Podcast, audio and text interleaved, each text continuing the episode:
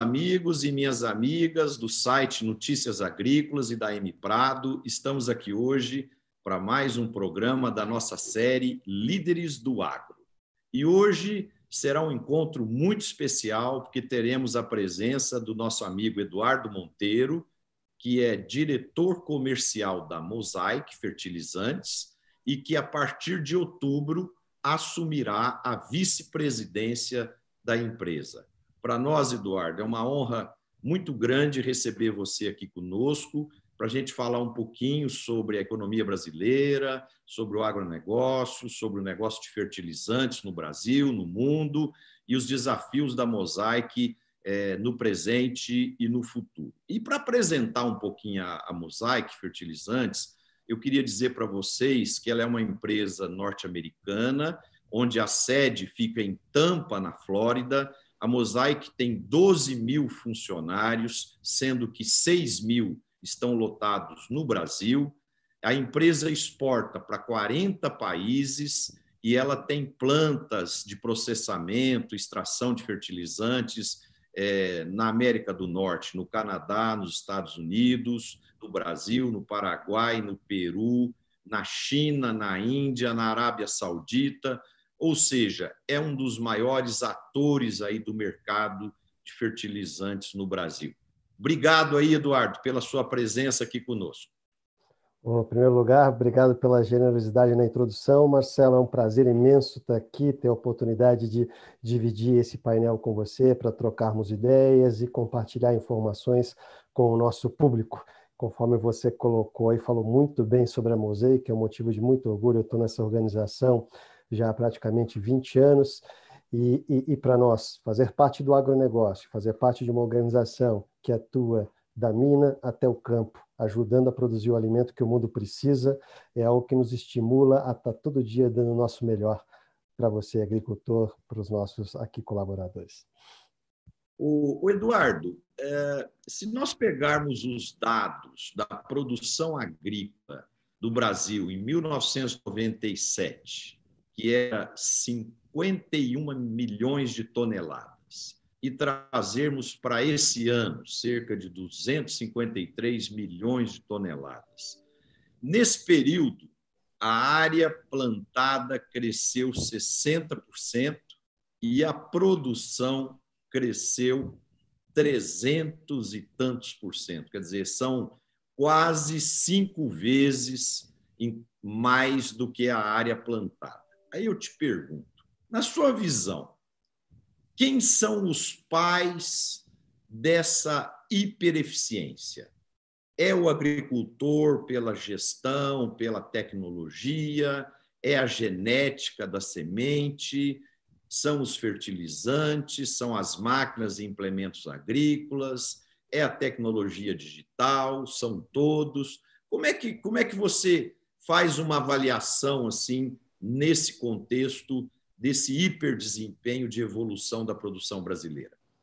Bem, num, primeiro momento é difícil afirmar objetivamente qual deles é o fator decisivo, porque acredito firmemente, Marcelo, que é a combinação de todos os fatores.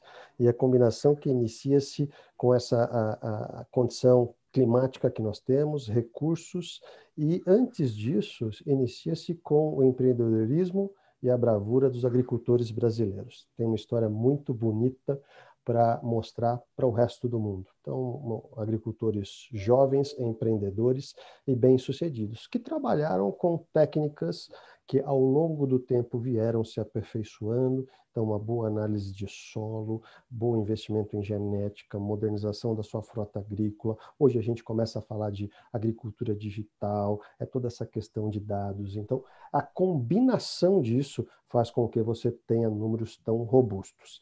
É claro que o fertilizante dentro desse contexto tem um papel de importância relevante. Eu diria para vocês, isso é dados da, da FAO, é, a, a, produtividade de alimentos no mundo cairia em 50% se não houvesse fertilizantes. Então, é, é, o fertilizante tem um papel preponderante, importante. Fertilizantes têm também um, uma pegada muito forte em termos de sustentabilidade, já visto que a gente não precisa crescer a área, só adubar. Aduba, investe em tecnologia e é, terão melhores resultados de produtividade no final do dia. Então, é, é, é, de forma simples, Marcelo, eu colocaria dessa forma, claro, sempre trazendo o protagonismo para essa indústria de fertilizantes, que eu tenho o prazer de trabalhar e militar por mais de 20 anos. O Eduardo, o, quando iniciou esse ano, falava-se que a perspectiva de, de mercado para o fertilizante no Brasil seria ao redor de 36,8, 37 milhões de toneladas. Agora já está se falando em 37,5, tem uns mais otimistas que já falam acima de 38.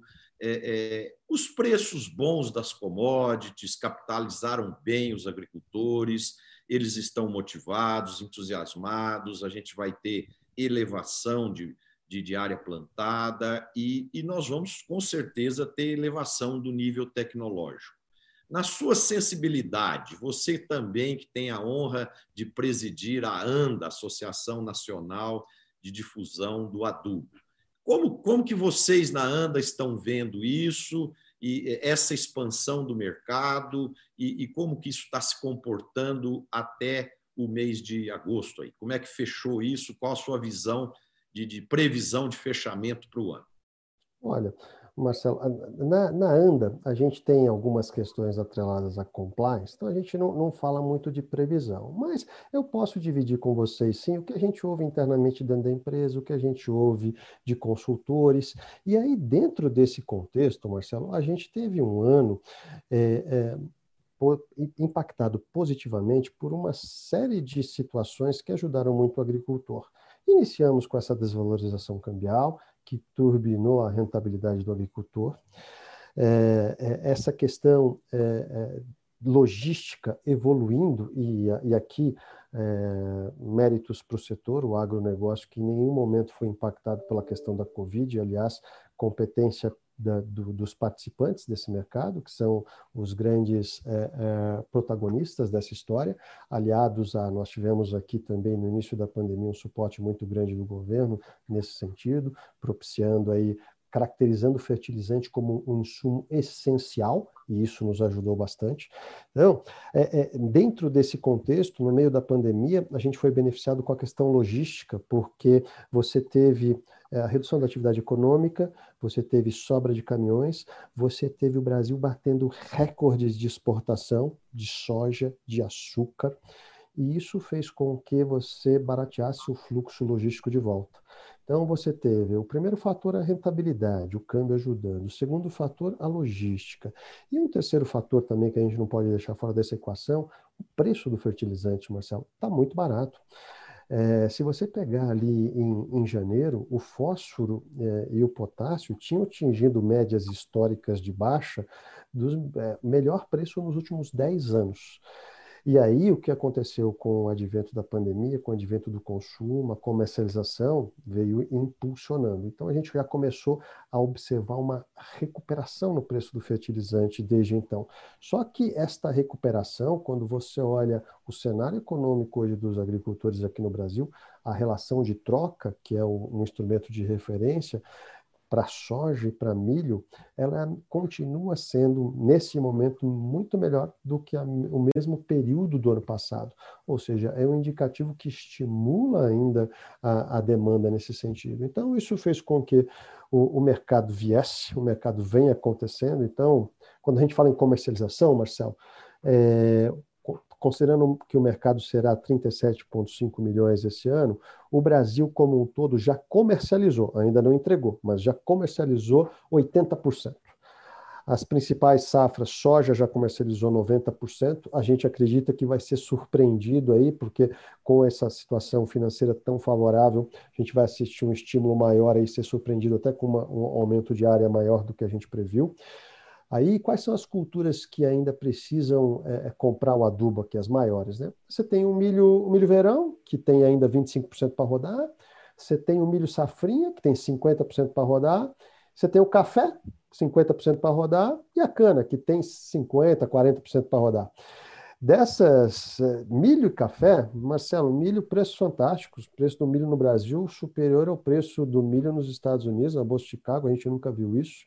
Então, uma condição, isso é pavimento para uma condição muito favorável e a gente enxerga que esse mercado vai continuar forte. É por isso que nós estamos convictos que o mercado vai ser superior a 37 milhões e meio, seremos surpreendidos aí no final do ano com uma demanda ainda maior e é o que a gente vem alertando aí a, aos nossos clientes, trabalhando de forma construtiva, mas desde o início dessa pandemia, fazendo os nossos eventos digitais, nossos treinamentos, nossos seminários, mencionando essa tendência de recuperação de preço, a gente vem acertando consistentemente vis-à-vis -vis os resultados que a gente vem obtendo aqui. O Eduardo, a gente tem visto que quase todos os setores da economia vem sofrendo processos de concentração. Né? E na área de fertilizantes não é diferente. A gente vê é, que as empresas é, maiores vêm expandindo, adquirindo empresas menores e tal. E, e sempre se falou no setor de fertilizantes a importância da verticalização para que uma empresa conseguir o máximo de rentabilidade, ela tivesse que atuar desde a extração lá da rocha, da matéria-prima básica, vamos dizer assim, fazer os, os fertilizantes primários, né? depois face as misturas, depois a, a distribuição, até, até chegar no agricultor. É, como que está esse contexto hoje? Porque nós temos as grandes corporações internacionais, nós temos a situação de misturadores é, locais que não têm a fábrica da matéria-prima primária, vamos dizer assim, e nós temos a situação de alguns grandes agricultores que conseguem importar o fertilizante direto e usar o, o, o fertilizante importado direto, vamos dizer assim. Então, como você está vendo o, o, presente desse negócio hoje em relação a esse contexto e, e como que você vê o futuro? Vai continuar concentrando? É, é, como, como que você vê o futuro do negócio de fertilizantes no Brasil e no mundo? Ah, olha, em linhas gerais, Marcelo, a, a gente trabalha a, no setor de commodities. Então, é, é, é, difícil você oferir, em termos globais, que você tem hoje um player amplamente dominante. Você tem, sim, alguns grupos que é, é têm a sua participação relevante, mas pensando na origem da commodity, então vamos aqui segregar, né? a gente precisa entender onde estão os recursos naturais. Então, onde estão as minas de fósforo no mundo, onde estão as minas de potássio. E o nitrogenado, ele depende muito do petróleo. Quais são as fontes de petróleo barato que fazem com que você tenha gás barato e, consequentemente, possa é, é, é, produzir é, fertilizantes nitrogenados no final do dia, a ureia especificamente.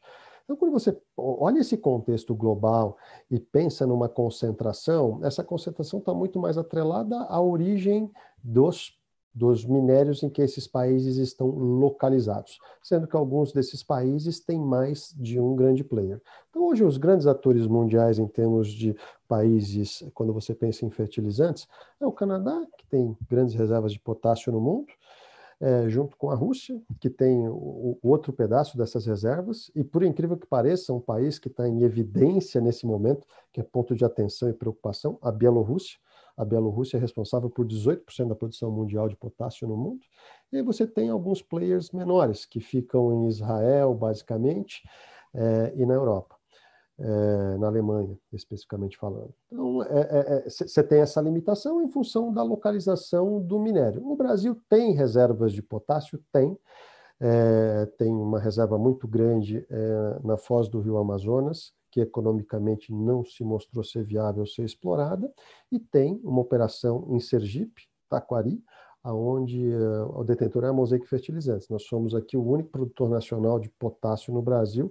A nossa operação lá faz anualmente 500 mil toneladas para um consumo que esse ano a gente estima perto de 11 milhões de toneladas. Então, é, é, é, esse é o quadro do potássio, e quando eu estou falando só de produtor. Tá? Quando eu vou para o fósforo, a analogia é exatamente a mesma, Marcelo. Você tem os Estados Unidos com as suas reservas, a Mosaic é o grande protagonista nos Estados Unidos, você tem a Rússia também com as suas reservas, e você tem dois, três grandes players na Rússia. Você tem os países do Oriente Médio também, Arábia Saudita e, e Marrocos principalmente, que são grandes interlocutores Israel também tem as suas minas e produz, e você tem a China também. A China não é um grande player de potássio, mas é um player importante de fósforo no mundo. Então esses são os grandes interlocutores. O mercado de fósforo ele tem um número de participantes um pouco maior que o mercado de, de potássio, por ter mais minas espalhadas pelo mundo.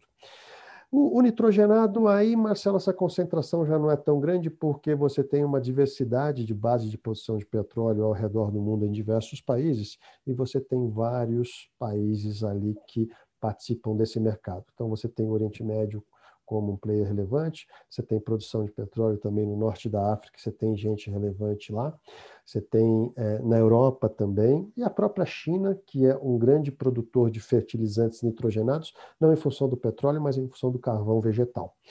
E, além disso, é, quando você coloca o Brasil, infelizmente o Brasil não tem nenhuma produção de nitrogenado, a Petrobras resolveu fechar o negócio e saiu desse negócio já fazem é, um ano e meio, dois anos, mas pensando no que virá pela frente, pensando no potencial da indústria de produção de petróleo, o Brasil é um player que tem potencial para ser competitivo.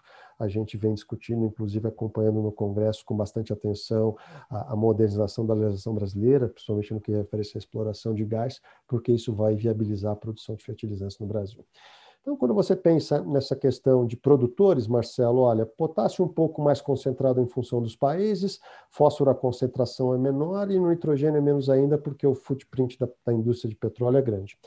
Aí, quando nós vamos para o segundo passo da cadeia, que são os distribuidores, Marcelo, aí os distribuidores, a, a, qual é a barreira, pensando no Brasil especificamente? A barreira é muito baixa. Hoje, você construir uma misturadora de adubos não é tão complexo, é, você é, conseguir obter as licenças de operação, tem os seus trâmites legais, mas também não é uma atividade complexa. A barreira maior aqui é a questão de capital de giro, para você adquirir seu estoque, financiar seus clientes e vender. Então, o Brasil, hoje aqui no Brasil, associados da ANDA, a ANDA tem aproximadamente aí 94 associados. Existe sim uma concentração é, razoável em cinco empresas. Essas cinco empresas são grandes aqui no Brasil. É, uma especificamente é, é, uma empresa nacional, 100% DNA nacional, não tem o seu pé na distribuição, mas é uma história muito bem sucedida. As outras quatro são players internacionais que estão aqui fazendo parte de uma cadeia global da sua estratégia, e eu falando pela Mosaic, a Mosaic está aqui porque o Brasil é um dos principais mercados consumidores de fertilizantes do mundo é, tem poucas reservas, as reservas que tem, nós estamos aqui trabalhando para tentar fazer com que a gente aumente a produção nacional, inclusive, e estamos trazendo os produtos que nós produzimos no Canadá e nos Estados Unidos para atender essa demanda recorrente da agricultura brasileira, que tem um potencial fantástico, porque temos terras, temos recursos naturais e principalmente porque nossas terras precisam de fertilizantes no final do dia.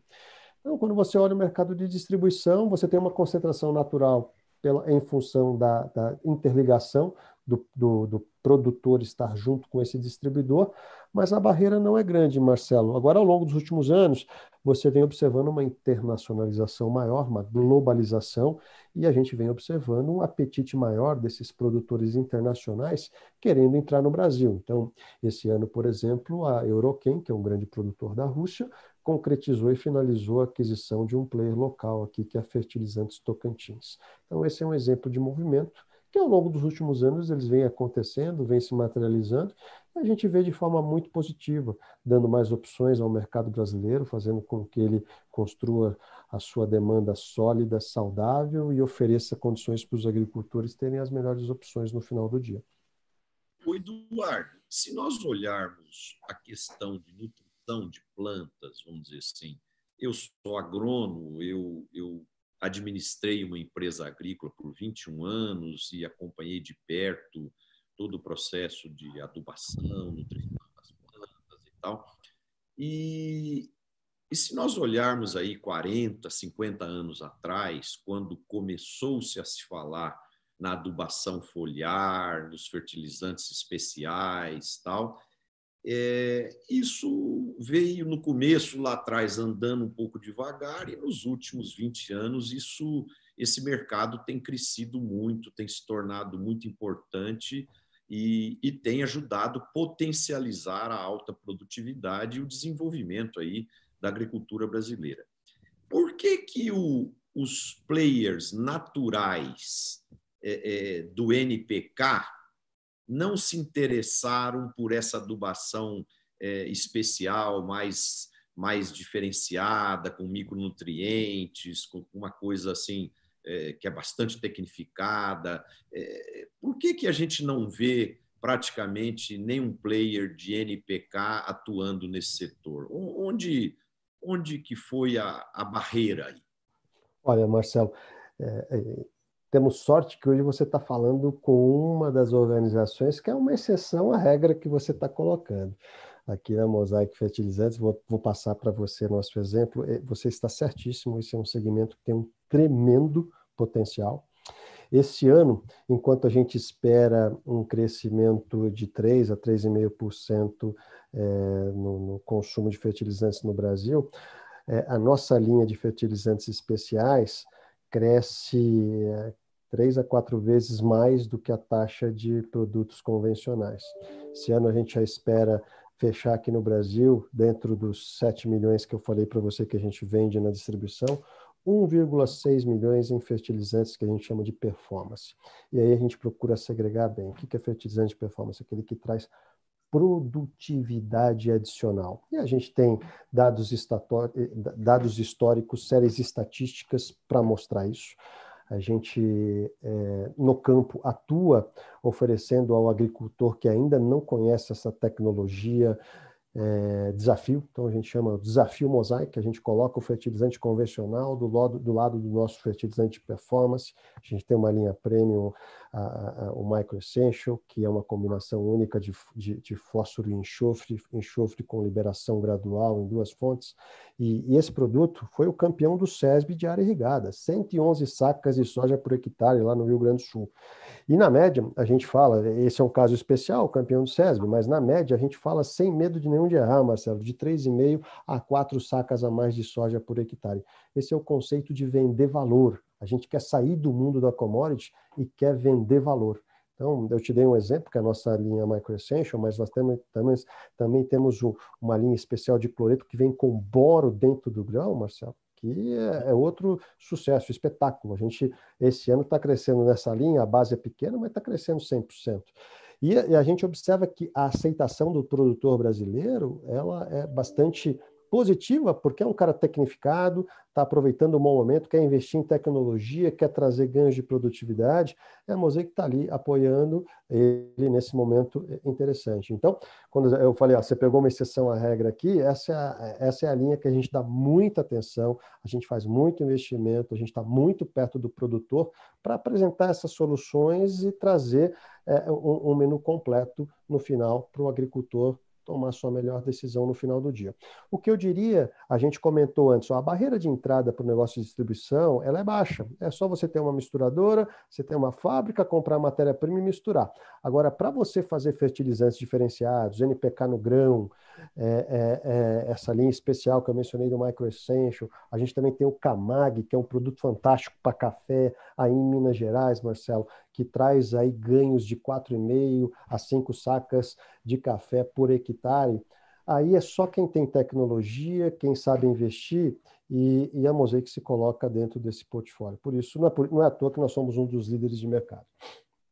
O, o Eduardo, é, é, eu, eu entendo muito bem isso que você está falando e eu acho que o caminho tem que ser esse.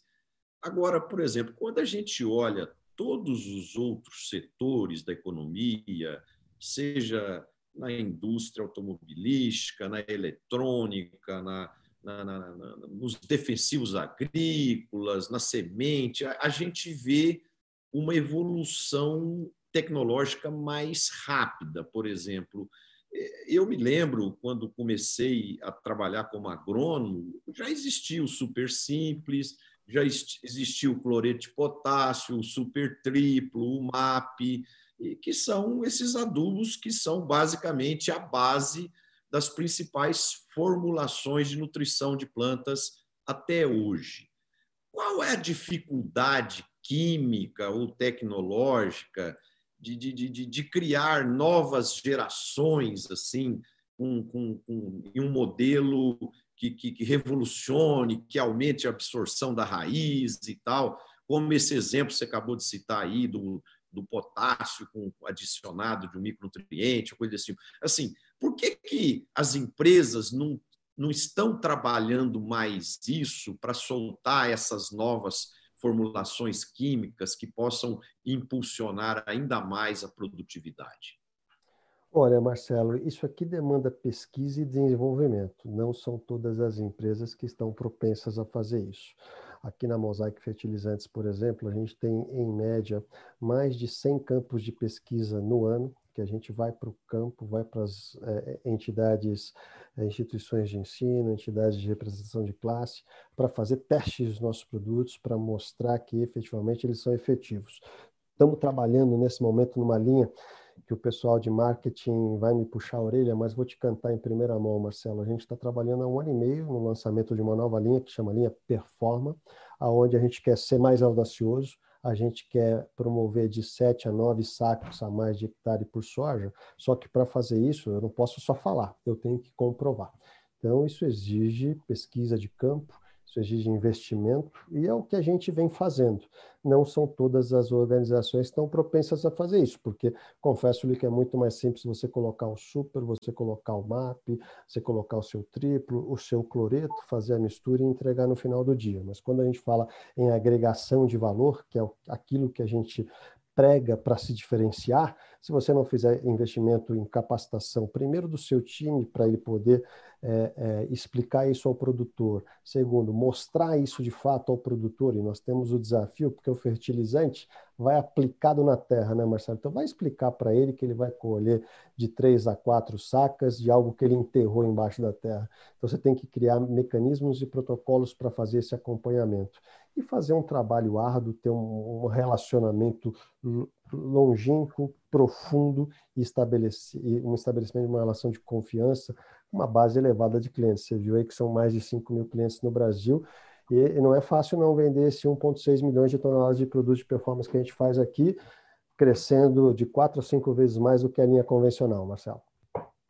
O, Eduardo, você acha que o futuro da tecnologia de nutrição de plantas vai passar por uma convergência de tecnologias, por exemplo, de, de, de, produtos biológicos, de produtos orgânicos, de coadjuvantes que aumentam a solubilidade, de questões. É, é, é, eu, tenho, eu tenho ido em várias feiras do agronegócio e, e a gente observa uma presença muito grande de várias empresas novas que trazem novos propósitos, princípios tecnológicos para a área de nutrição. E só que a gente percebe que isso eh, muitas vezes está isolado, né? Uma faz uma coisa, outra faz a outra. Quer dizer, você acha que lá na frente, em um futuro próximo, a gente vai vivenciar uma integração dessas tecnologias para potencializar mais ainda a produtividade? Vamos imaginar aí que um, um, saco de fertilizante vai ter lá um produto biológico misturado, com, com outro produto que acelera, um aminoácido que acelera a, a fisiologia da planta, alguma coisa assim? Você, acha que isso, o futuro passa por aí também ou não?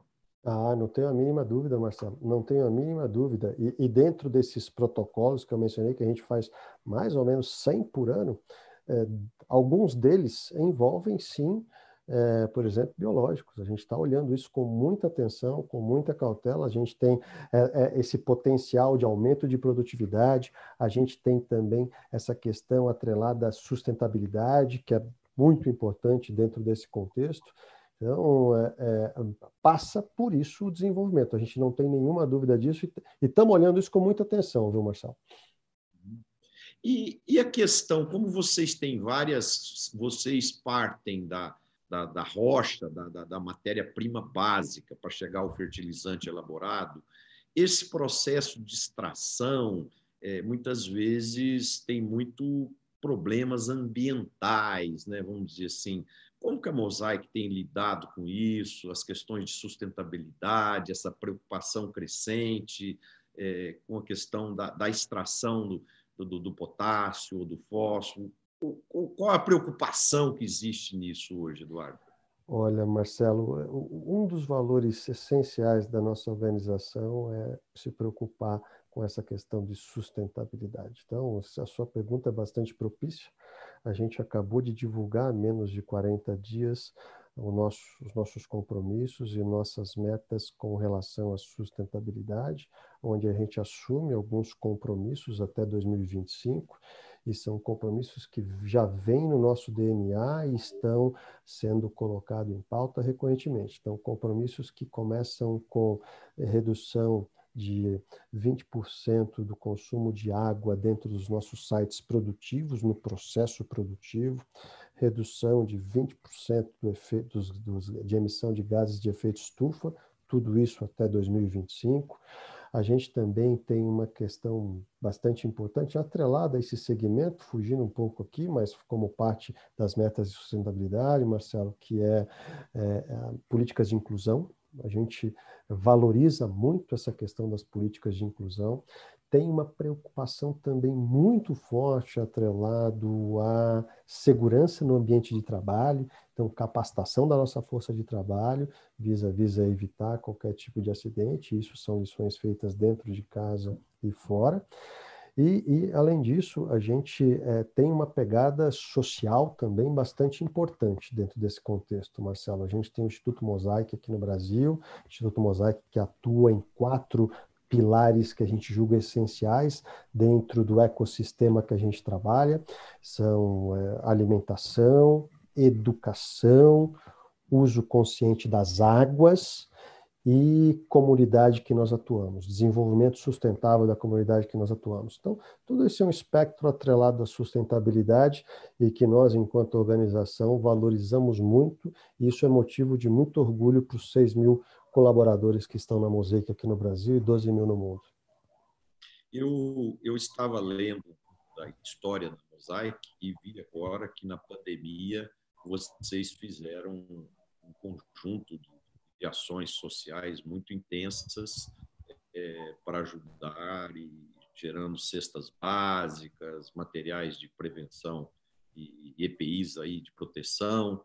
Né? Então, eu acho que é, é, muito importante essa preocupação social, né, Eduardo? Só assim a gente consegue é, construir um mundo melhor. Né? E, e, e, eu tenho como crença que o primeiro passo para a gente é, poder ajudar é ajudar nas regiões onde você está atuando, onde você é, tem funcionários, tem famílias que interagem com você, quer dizer, então, eu acho que é muito importante esse tipo de preocupação e isso é muito louvável que todas as empresas tivessem é, essa mesma essa mesma mentalidade. Né? e, e, Marcelo, fazendo parte do segmento que a gente atua, a gente observou vários exemplos, mas é, é o que você falou, nós investimos mais de 4 milhões e meio é, nessa questão atrelada às doações cestas básicas, kits é, é, de EPIs, luvas, máscaras protetoras. A gente fez um negócio muito legal também, Marcelo, que é a gente procurou fomentar e adquirir aquilo que é possível nas comunidades que a gente atua para fomentar o comércio, desenvolver a sociedade. Então, esse é um papel importante que, como é, é, organização, a gente procura fazer muito bem. É. O Eduardo, o, uma organização internacional, ela faz o orçamento para a matriz em dólares. Né? E, e, na hora que você vai operar aqui no, país, no caso nosso aqui, o Brasil, você está sujeito às variações do câmbio é, é, entre a paridade do real com o dólar. Né? E, e, a gente vê que, o, que a moeda brasileira é relativamente nervosa em termos de oscilação seja por questões políticas, econômicas, conjunturais, internacionais e assim por diante. Você, como executivo, quais são as grandes dificuldades de gerenciar essas oscilações cambiais e, e, e como que a matriz reage a essas explicações quando quando um executivo fala que ia vender uma tonelada por 400 dólares e, e ele começa a vender em real e na hora que faz a conversão para mandar o relatório para a matriz, está lá 350 dólares ou, ou coisa desse tipo. Como, como, que gerencia isso? Quais as dificuldades? Como que vocês trabalham essas oscilações cambiais no planejamento, na gestão? É, como que isso interfere na vida de vocês? Olha, Marcelo, é, é, um desafio complementar na vida de um executivo que não é, é, é a sorte apenas da indústria de fertilizantes, é da indústria Brasil, brasileira como um todo, mas eu, eu é, vou fazer primeiro uma analogia à agricultura, Marcelo. Olha, a, a fazer a gestão de, do, a gestão de, de uma propriedade rural, na sua essência, é uma gestão de risco no final do dia porque o agricultor tem que lidar com o risco de preço de commodity, com esse mesmo risco de câmbio que a gente está falando, com o risco de preços de insumos também, ao qual ele vai abastecer. Aí você tem risco climático, aí você tem a questão da chuva, choveu, não choveu, questão de eficiência operacional, está com a máquina, está com a plantadeira, adubadeira na hora certa, no momento certo. E olha, esse cara é um herói para navegar em todo esse cenário. E aqui eh, o executivo ele não chega a ser um herói, como o agricultor é, mas a gente também tem que saber navegar nesse cenário, Marcelo. Então, em, em linhas gerais, é, é, nós temos uma política aqui de, em primeiro lugar, nós estamos aqui para vender fertilizantes, substancialmente para atender a agricultura brasileira, provendo as soluções que eles precisam. Então, não vamos especular em nada. Então, a gente tem políticas corporativas de proteção cambial, de hedge, que a gente tenta trabalhar da melhor forma possível. Em momentos de volatilidade intensa, quando você pega o início dos meses de pandemia, Marcelo, aquela volatilidade intensa, a gente se reunia de manhã, à tarde e no final do dia para entender qual era o nosso exposure e garantir que estávamos adequadamente cobertos porque é, é, um negócio muito dinâmico. Se eu estou vendendo, se eu vendi reais, estou exposto em reais, eu tenho que fazer meu hedge cambial para garantir que eu vou estar entregando o valor em dólar que eu pedi para a minha organização. E num cenário que o câmbio valorizava e desvalorizava minuto a minuto, isso demandou uma estrutura bastante complexa e uma parceria muito grande de, todo, de toda a organização, trabalhando o time comercial, time de operações. Então, é, é, é, é algo que tem a sua complexidade per si, tem um monitoramento muito incisivo. O, o importante aqui é você ter políticas bem definidas que lhe dão respaldo para que você não tenha esse viés especulativo. E no final do dia, Marcelo, você está aqui para atender bem nosso cliente. Então, é isso que a gente quer fazer. Eu, eu li na mídia o relatório trimestral global da sua empresa, Eduardo, e ela obteve um lucro de 47,4 milhões de dólares nesse trimestre, no segundo trimestre, enquanto no mesmo período do ano passado ela tinha obtido um prejuízo de 233 milhões de dólares. Então, é uma evolução muito significativa. E também vi que no Brasil vocês fizeram uma otimização de despesas, de eficiência administrativa, logística e tal, de, de 45 milhões e estavam buscando até o final do ano alcançar 50 milhões. Quais as grandes é, ações e esforços que a companhia fez para essa reversão de resultados e alcançar resultados tão, tão expressivos? Quer dizer, o que, que você, evidentemente, pode compartilhar conosco para a nível de experiência de gestão para os nossos internautas? Quais foram as, as grandes ações aí que, que, que propiciou esse ganho de eficiência? Né? Em linhas gerais, Marcelo, a, a, primeira questão é o comportamento de mercado, preços, né? Então, eu te falei um pouquinho sobre o motivo que o mercado foi tão bem aqui no Brasil, série de preços históricas muito baixo. O preço ano passado veio sofrendo, veio depreciando. Então, parte da, do crescimento do resultado desse ano comparado com o ano passado é a recuperação de preços. Aliado a isso, numa indústria de commodity, Marcelo, a excelência operacional é crítica. Aqui, cada centavo vale cada centavo. Então, a gente vem trabalhando forte em diversos planos de melhoria de eficiência operacional. É, na América do Norte, a gente reviu também nosso posicionamento, com a queda de preços, a gente é, foi obrigado a fechar alguns sites que nós tínhamos, porque eles já não se mostravam mais rentáveis. Então, a gente acabou fechando alguns sites, otimizamos produções em sites que geram maior retorno no final do dia. Isso também ajudou um pouco a equilibrar essa questão de preço. E aqui no Brasil, a gente atingiu resultados fantásticos no ano passado. Este ano, até 30 de junho, que nós já divulgamos também, estamos com resultados fantásticos, impulsionados pela recuperação de preços, impulsionado pela forte demanda. E, além disso, quando nós é, adquirimos os antigos ativos da Vale Fertilizantes aqui no Brasil, a gente também se comprometeu com uma série de sinergias entre os dois negócios, quando fiz, faríamos a fusão. E num primeiro momento a gente se comprometeu, se eu não estou enganado, Marcelo, em, até, em obter até 300 milhões de dólares de sinergia. E o time aqui no Brasil trabalhou muito bem, nós conseguimos obter esses ganhos que estão contribuindo com os resultados globais da Mosaic. E a partir do início desse ano, a gente topou aceitar um outro desafio que começa aí com mais 50 milhões de dólares que pretendemos auferir até o final desse ano, mas que não para por aqui. Até 2022 a gente quer chegar em 280 milhões de dólares. Haja vista que nesse ambiente altamente competitivo, a busca pela eficiência é fundamental. E você tem que saber navegar, porque no mundo de commodities você sabe que tem o período de baixa e o período de alta. Então, cria sua reserva para você no período de alta, para você saber navegar muito bem na baixa. No fertilizantes, a gente viveu um momento de baixa, a gente observa agora uma recuperação, mas não é porque o mercado está recuperando que a gente baixa a guarda nos custos, não, viu, Marcelo? Aqui o negócio é bem espartano. É, eu fico feliz de ouvir isso aí que você está dizendo, porque eu acho que é, para os nossos internautas que estão nos assistindo, né? que são empresários, que são gestores, que são agricultores, os donos de distribuição, líderes das cooperativas. Então, tem muita gente nos assistindo.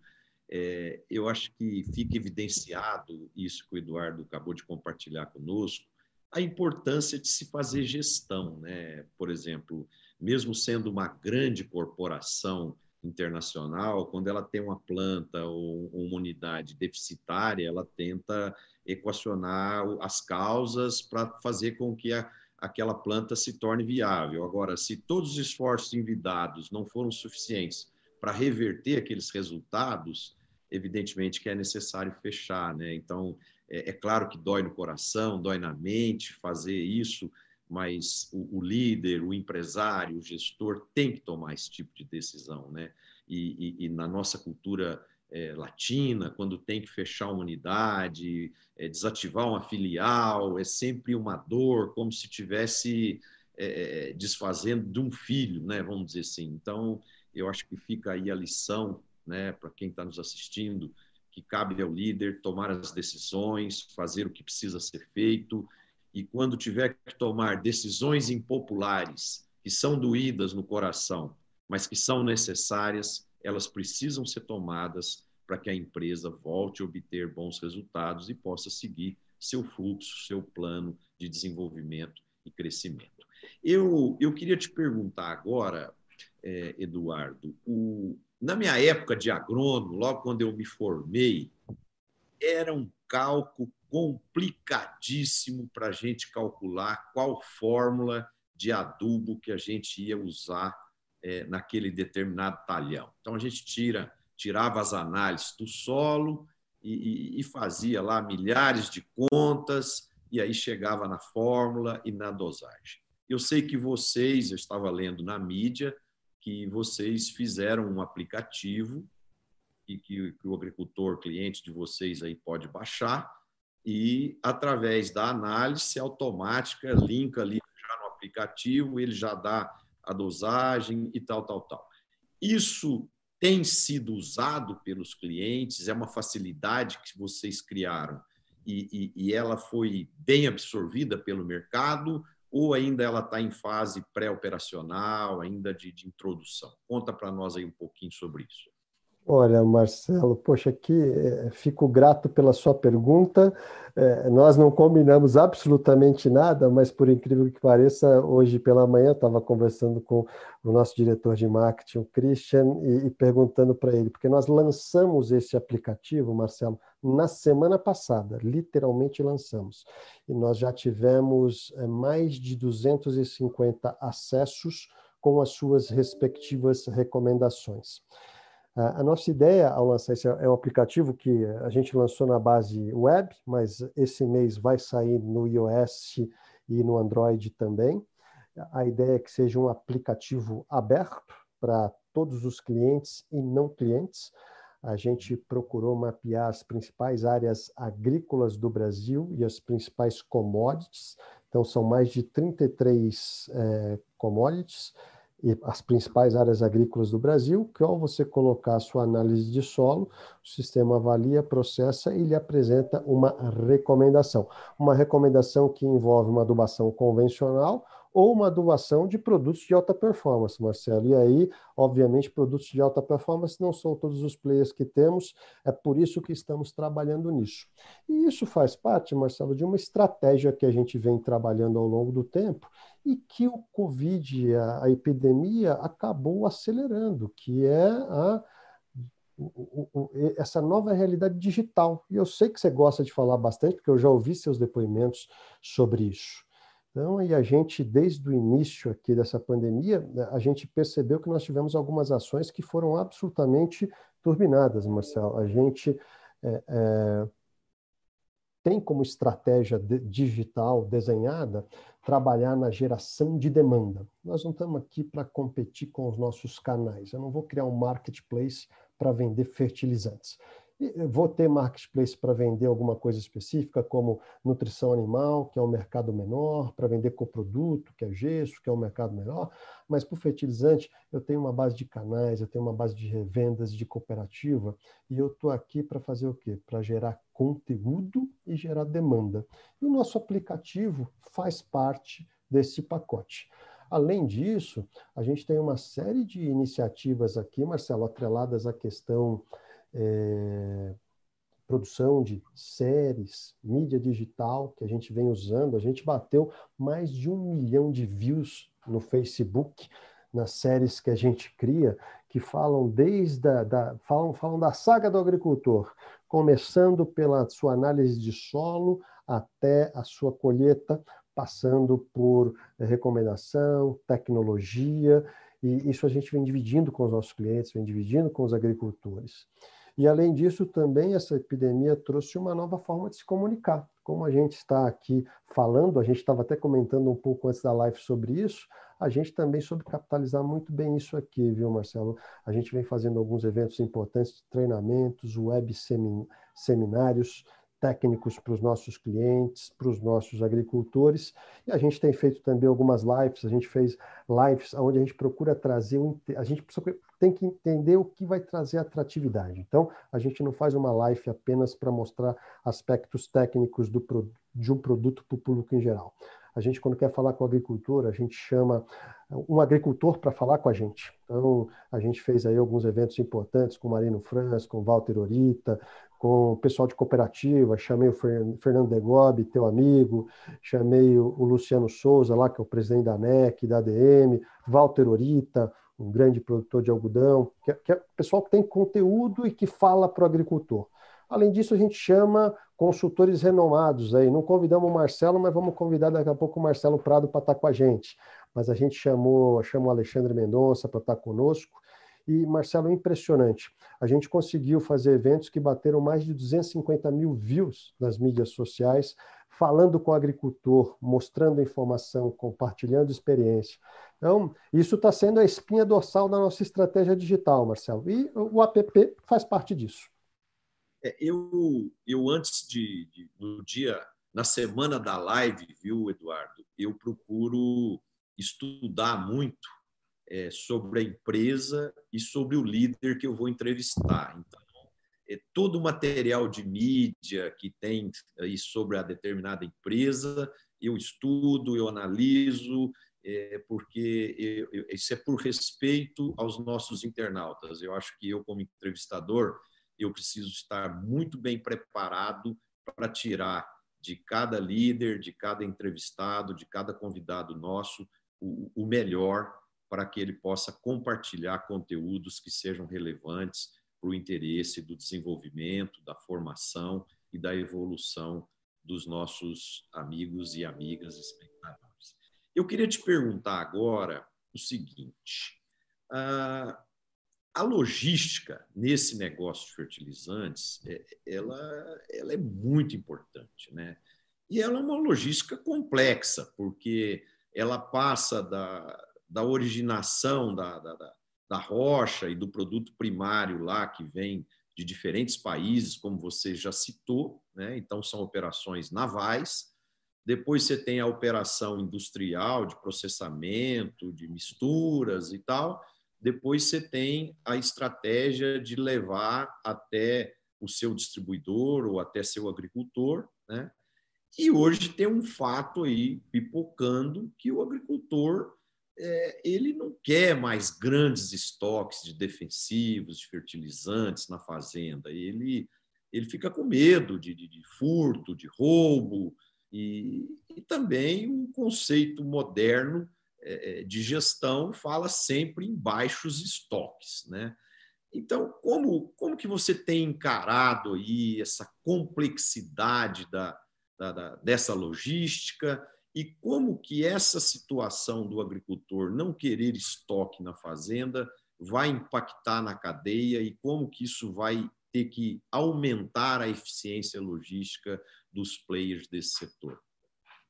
É, a pergunta é muito boa, Marcelo. Bem, militando no setor há praticamente 20 anos, eu venho assistindo uma transformação da logística no Brasil e uma transformação muito positiva. É, bem, em primeiro lugar, o, o, o, o, consumo de fertilizantes no Brasil, do que a gente consome aqui, é 85 a 88%, Marcelo, é importado. Então, de diversas origens do mundo. Então, você já tem um, um lead time interessante aí, que vão de 45 a 60 dias. Aí chegam nos portos do Brasil, que ao longo desses 20 anos apresentaram uma melhora é, é, expressiva, Marcelo. A gente saía aqui de situações que no pico da safra a gente teve portos no Brasil, como Paranaguá, que chegou a ter 40, 45 dias, 50 dias de fila, e hoje as filas são de 3, 4, 5 dias. Em função do que? Você nota uma melhoria clara da infraestrutura portuária no Brasil não só porque você teve é, um aumento de oferta nos portos do sul, mas também você teve o desenvolvimento logístico dos portos do norte, que criaram novos, novas rotas, novos fluxos. É, aí você vai para a matriz de transporte, aonde a matriz de transporte terrestre é preponderantemente rodoviário. E a gente vem ao longo dos últimos dois anos uma grata surpresa, verificando o, o, o aumento importante, o foco que as empresas de ferrovia estão dando, principalmente é, no, no, sentido de destinar aqui, os, ligar os, o Porto de Santos a, a, Rondonópolis, então você observa um crescimento importante. Você tem também a ligação do Porto de Santos ao Triângulo Mineiro, Porto de Vitória ao Triângulo Mineiro, e você tem lá na região norte os novos portos que estão sendo instalados ali em São Luís, com a perspectiva de ter uma ferrovia que vai acompanhar a ferrovia é, é, é do, da Vale do Rio Doce, e que com o advento e finalização finalmente da Norte-Sul, a gente vai conseguir abastecer uma parte do Centro-Oeste de forma é, é, relevante. E a gente também observa é, as, as novas licitações e novos projetos que estão acontecendo nesse momento, as ortogas que estão acontecendo nesse momento, de algumas ferrovias importantes no centro-oeste do Brasil, interligando esses ramais ferroviários e fazendo a conexão dessas regiões de, produtor, de produção agrícola com os portos. Então, isso a gente mostra aqui uma evolução importante nesse contexto. E isso, de uma forma ou de outra, vem ajudando a baratear o custo logístico no Brasil primeira vez, não pensando aqui só no fertilizante, mas pensando no fluxo de soja, Marcelo, que a gente viu é que o custo logístico do Brasil foi mais barato que o custo logístico americano. Não foi só a evolução logística, o câmbio ajudou muito, porque quando você converteu com um câmbio perto de 6, deu um custo menor, mas enfim, é um sinal importante que a logística no Brasil vem evoluindo, vem amadurecendo. Então, a gente já teve momentos muito mais difíceis. Isso posto, aí vamos colocar para a necessidade do agricultor no final do dia e a realidade da, dos misturadores. A, a, a, mistura per si, Marcelo, é uma atividade sazonal. Então, é, naturalmente, você tem de 60% a 65% dos seus embarques concentrados no segundo semestre. Começa agora a partir de julho. E 35, de 30% a 35% concentrados no primeiro é, semestre do ano. É, se você é, partir da premissa que toda essa concentração ela vai ficar muito mais acentuada ah, no segundo semestre, quando os embarques acontecem para a safra de verão, você vai ter que aumentar nosso parque fabril. Então, esse é um desafio que a gente vem olhando. Então, o parque fabril brasileiro para a distribuição ele apresenta uma certa ociosidade e a gente vem tendo ganhos de produtividade importantes nos nossos sites para fazer necessidade essa concentração cada vez maior. Mas esse é um ponto que a gente olha com muita atenção. Agora, por outro lado, Marcelo, a gente como indústria também trabalha junto com os nossos clientes é, para educá-los de que, olha, você tem os riscos e benefícios de poder antecipar. E a gente incentiva muitos, muitas vezes a antecipação, Marcelo, porque esse mesmo custo logístico no primeiro semestre é mais barato. Primeiro semestre, um frete é, Paranaguá-Rondonópolis de caminhão, 150 reais tonelada. Agora está 200. Então, é, é, esse, esse é um ganho atrativo para o agricultor e a gente mostra isso. Olha, temos esse custo logístico mais eficiente. Então, o agricultor brasileiro também vem olhando isso e vem trabalhando, ó, entendendo que em algumas regiões você vai ter o desafio da concentração, porque não são regiões distantes dos polos portuários, mas você tem regiões no centro-oeste do Brasil, muito pelo contrário, estão buscando se antecipar, Marcelo, justamente para se beneficiar do fluxo logístico reverso. O caminhão desce com o grão, a ferrovia desce com o grão, e agora ele está voltando com o adubo. Então, é, é, é, é, esse o contexto e é nessa, nesses mares que estamos navegando. O, o Eduardo, nós estamos já chegando no final do nosso programa, né? O tempo passa muito rápido, a conversa está muito boa. E eu queria agora compartilhar um pouquinho do lado do Eduardo como ser humano, né? Vamos dizer assim. O, Eduardo, no seu dia a dia, no final de semana, é, como como que você se diverte? Você tem algum hobby? Você tem um esporte que você gosta de praticar? O que você pode compartilhar com os nossos internautas? Olha, Marcelo, para quem me conhece, sabe que eu sou um cara muito dinâmico, ligado no 220 volts o tempo todo, 24 horas por dia. E aí, aos finais de semana, quando dá, eu procuro dar uma desligada na tomada.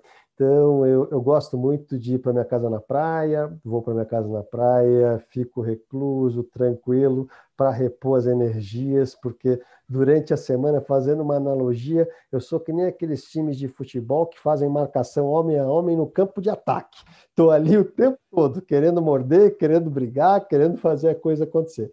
Então, final de semana eu tenho uma vida muito reclusa, pacata, tranquilo.